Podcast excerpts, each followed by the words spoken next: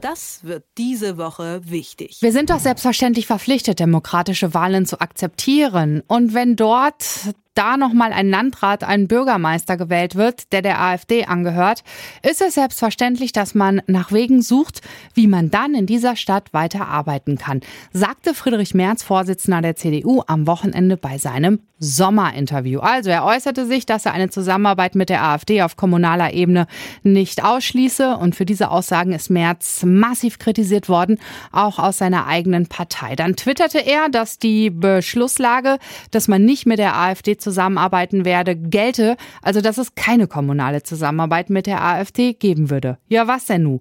Wollen ihn Personen auch aus seiner Partei bewusst missverstehen? Ist es Provokation seinerseits? Was hat sein Interview für Folgen? Ist sein Rückzieher noch rechtzeitig? Kann er Vorsitzender der CDU bleiben?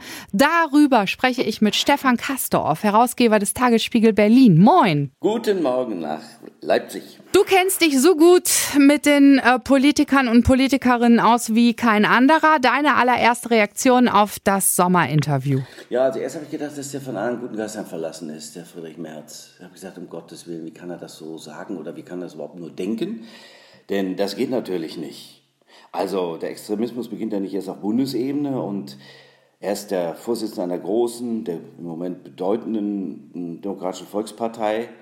Und der kann ja schlecht nach Gutsherrenmanier in so einer sensiblen Problematik vorpreschen. Der muss mit seinen Leitungsgremien ordentlich reden, eine Änderung der Beschlusslage herbei für lauter so Geschichten.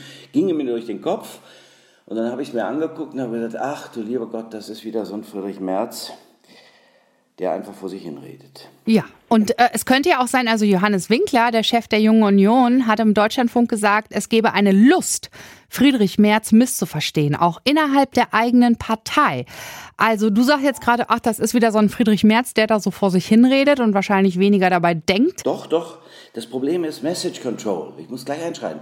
Das Problem nennt man neudeutsch Message Control.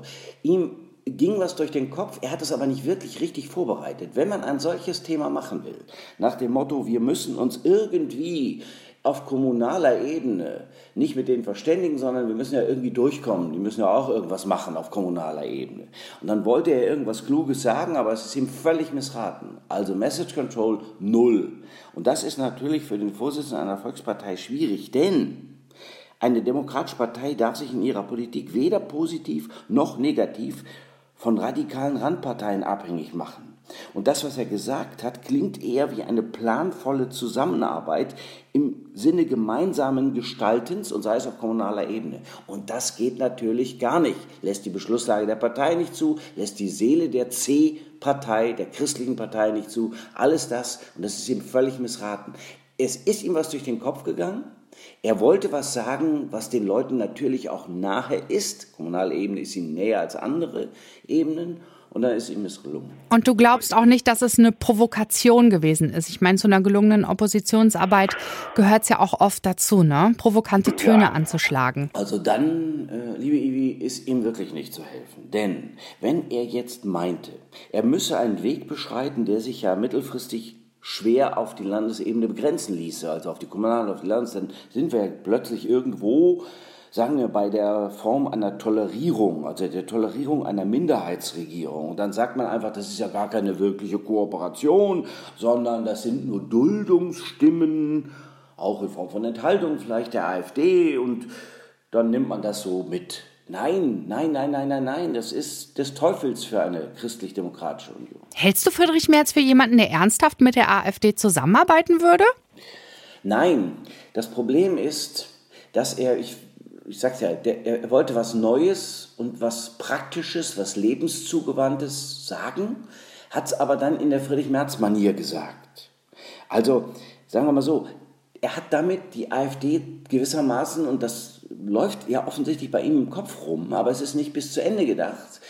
Er wollte damit, er wollte mit der AfD irgendwie, sagen wir so, er wollte das irgendwie einordnen. Und das ist ihm halt eben so nicht gelungen. Das ist von übel. Also ähm, die AfD darf in keiner Weise für eine große staatstragende Volkspartei, die sich nicht von den Rändern her definiert, sie darf nicht zum Maßstab werden.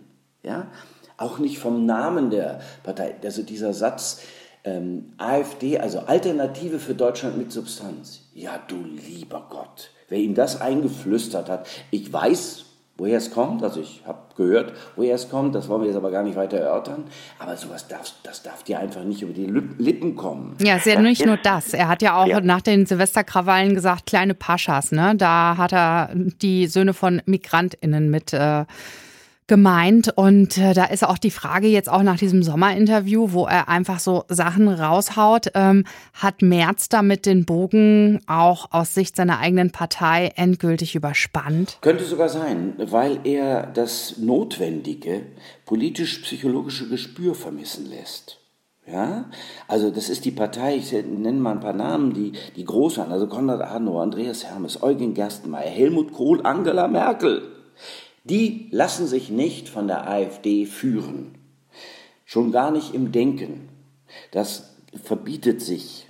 Denn die Politik der AfD grenzt aus, grenzt ab, hetzt auf und ist nicht demokratisch.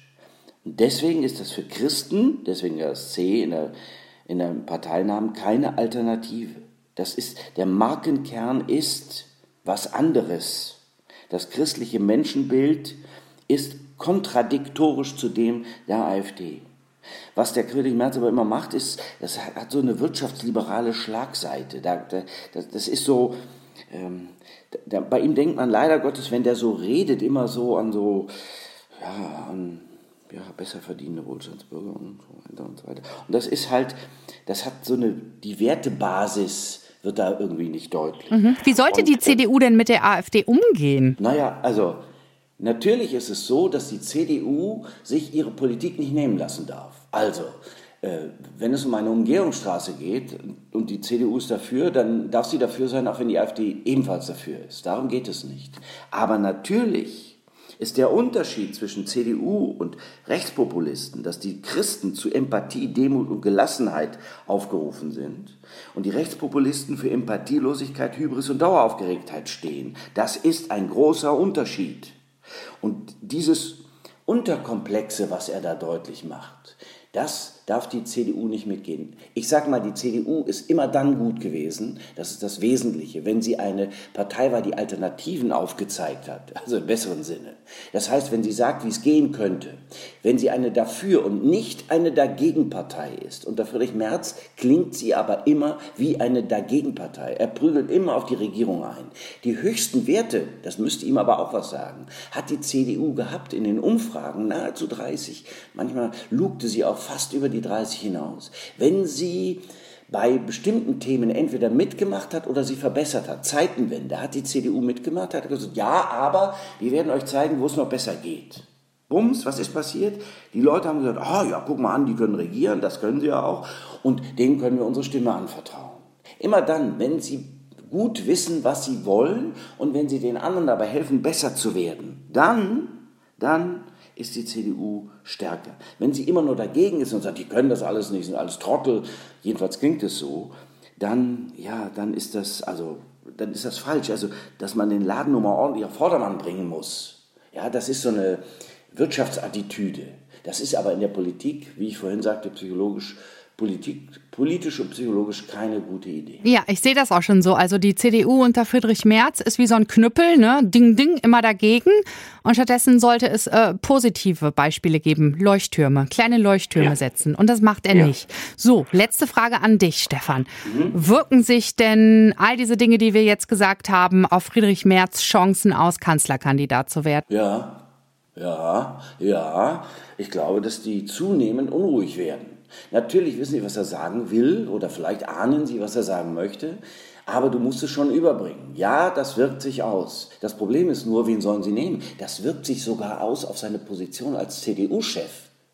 Der Mann ist seit den, der war lange Jahre draußen und manche kommen jetzt auf die Idee zu sagen, ah, vielleicht wäre er besser draußen geblieben. Denn sein Ton, seine Art kommt irgendwie wie aus den 90er Jahren des vorigen Jahrhunderts daher. Das verfängt nicht. So führt man heute keine Partei. Führen ist sowieso der falsche Begriff. Du musst die Menschen hinleiten. Leiten, wohin sie vielleicht noch nicht wollten. Lange Rede, kurzer Sinn. Es könnte auch ein D-Day nach den Landtagswahlen in Ostdeutschland geben, wenn die Partei nicht so gut abgeschnitten hat, wie sie hätte abschneiden können oder sollen. Na, dann werden die Leute sich aber fragen, und äh, das äh, mit dem März war das jetzt eine gute Idee. Und da bin ich mir nicht sicher, ob der nicht jetzt schon gefährdet ist. Stefan Kastorf, Herausgeber des Tagesspiegel Berlin über Friedrich Merz und die Sache mit der AfD. Ich danke dir für deine Einordnung. Das war mir ein Vergnügen. Das wird diese Woche wichtig.